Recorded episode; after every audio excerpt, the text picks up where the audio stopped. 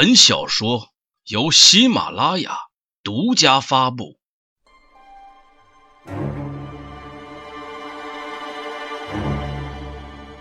一个女人的背叛，一个男人的杀戮，一切谜团将在飞舞的樱花中水落石出。《胭脂舞》，作者塔纳塔斯。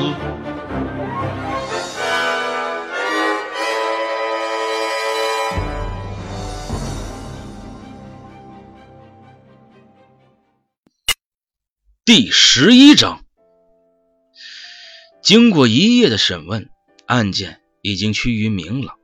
丁磊并没有承认杀死穆海，但是穆海的死肯定与他密不可分，甚至魏峰觉得他就是直接的凶手。所有的矛头都指向了丁磊，可是完全没有证据可以证明是他的所为。魏峰对案件的分析大致与丁磊的描述大相径庭，在他的推理中。加入了丁磊的供述，一个完整的事件成型了。不得不说，爱情会让人着魔，它可以让人变得残暴，也可以让一个本来老实本分的人做出惊人的举动。魏峰在自己的卷宗分析中阐述了整个事件的始末。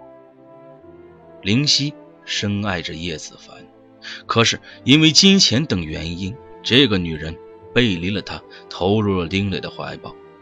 叶子凡并没有告诉林夕自己已经变心，只是把这个责任感极强的男人当做一个备胎。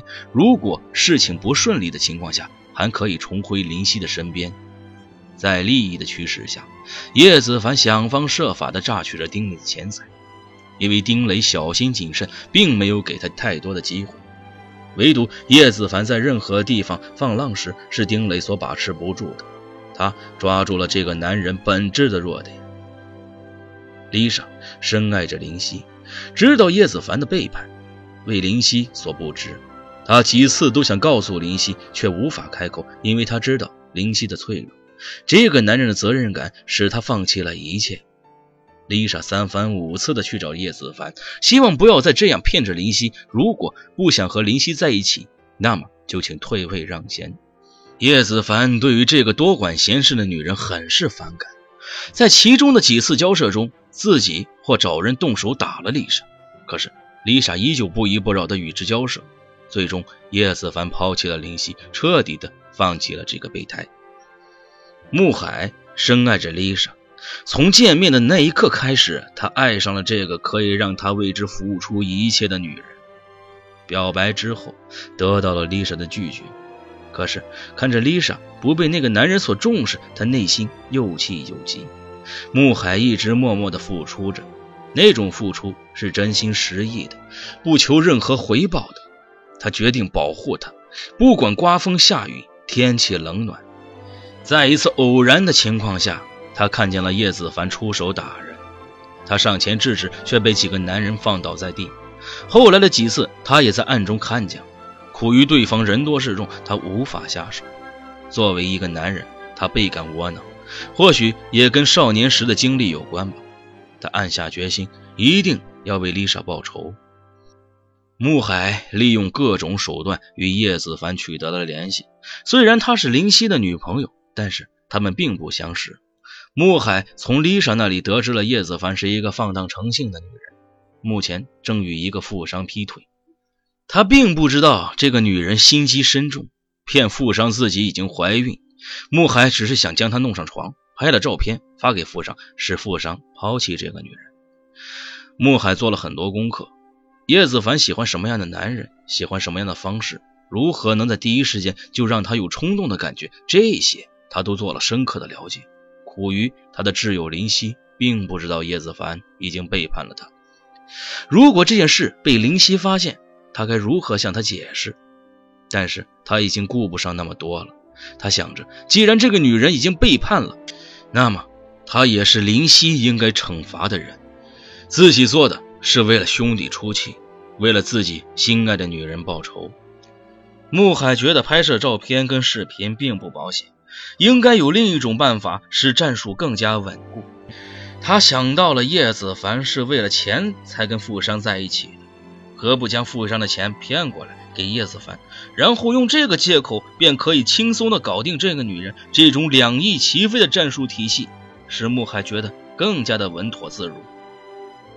穆海利用工作中的人脉关系，了解了富商的情况，并且利用熟练的业务能力以及优秀的商业智商，成功的获得了富商的信任，并在此前提下顺利的骗走了富商四百七十万现金后，成功消失。他将钱汇入了叶子凡的账户，令那个爱财如命的女人倍感兴奋，当即答应了穆海开房的请求。对他来说，尝试过更多的男人，这辈子才不枉此生。在云雨中，穆海拿着手机疯狂地拍着、录着，这让叶子凡更加的兴奋，激起了他放荡的本性，各种丑态百出的姿势都摆了出来，这是穆海最喜欢看到的。这说明，马上他的计划就会完全成功了。丁磊，一个富商，有家有室。唯一没有的就是孩子。与叶子凡在一起后，五十多岁的时候又焕发了第二春，各种地方成为了他们淫乱的场所。在一起两个月后，叶子凡告诉自己有了他的骨肉，这让他倍感喜悦，加倍呵护，对其百依百顺。在一个偶然的机会与穆海相识，因为被其出色的业务能力深深打动，逐开始与其合作，但是。就因为这份信任，导致了四百七十万的现金损失。虽然这笔钱对丁磊来说九牛一毛，但是这份失落与气恼使他不停的责备自己。在四月十六日的时候，丁磊收到了一封电子邮件。当他打开的时候，他完全的懵在了当场。里面的视频与图片让他深深的感觉到了跌入深渊的感受。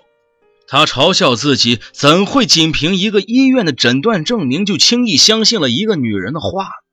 特别是他明知这个女人是一个什么样的人，他感觉到了恐惧。这个女人完全抓住了他的弱点，让他深陷其中。这是一个怎样的女人啊？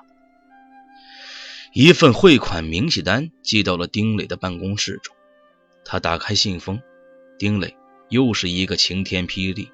一个五雷轰顶，将他炸得体无完肤。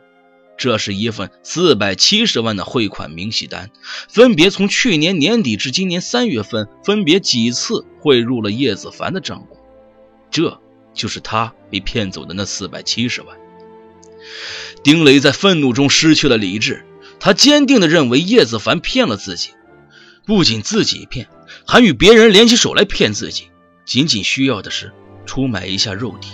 就能坐等渔翁之利。在四月十八日晚上，他将那个女人约了出来，并提议前往地路那片拆迁房里刺激刺激。那个女人说自己怀孕了。听到这话，又联想到他卑鄙的心机，丁磊那愤怒到达了顶点。有句名言说的对：冲动是魔鬼，愤怒是冲动的私生子。这娘俩搅和在一起，丁磊便起了杀心。他将那个女人全身赤裸的绑在床上，问她是不是真的怀孕。那女人依旧坚持声称自己怀孕，愤怒已经不可控制，脑中只有一个字：杀。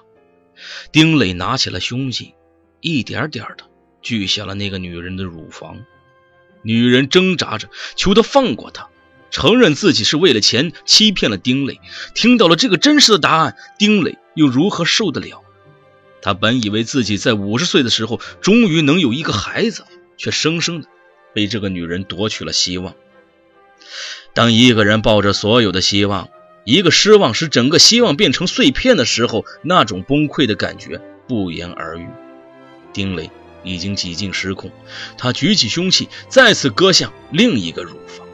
叶子凡紧闭着双眼，大声嚎叫，想引起周围的注意，可是。在这片将要被拆除的荒凉地方，会有谁能听见他的喊叫呢？丁磊让他睁开眼睛看着他，可是他不敢，只能闭着眼睛苦苦的哀求。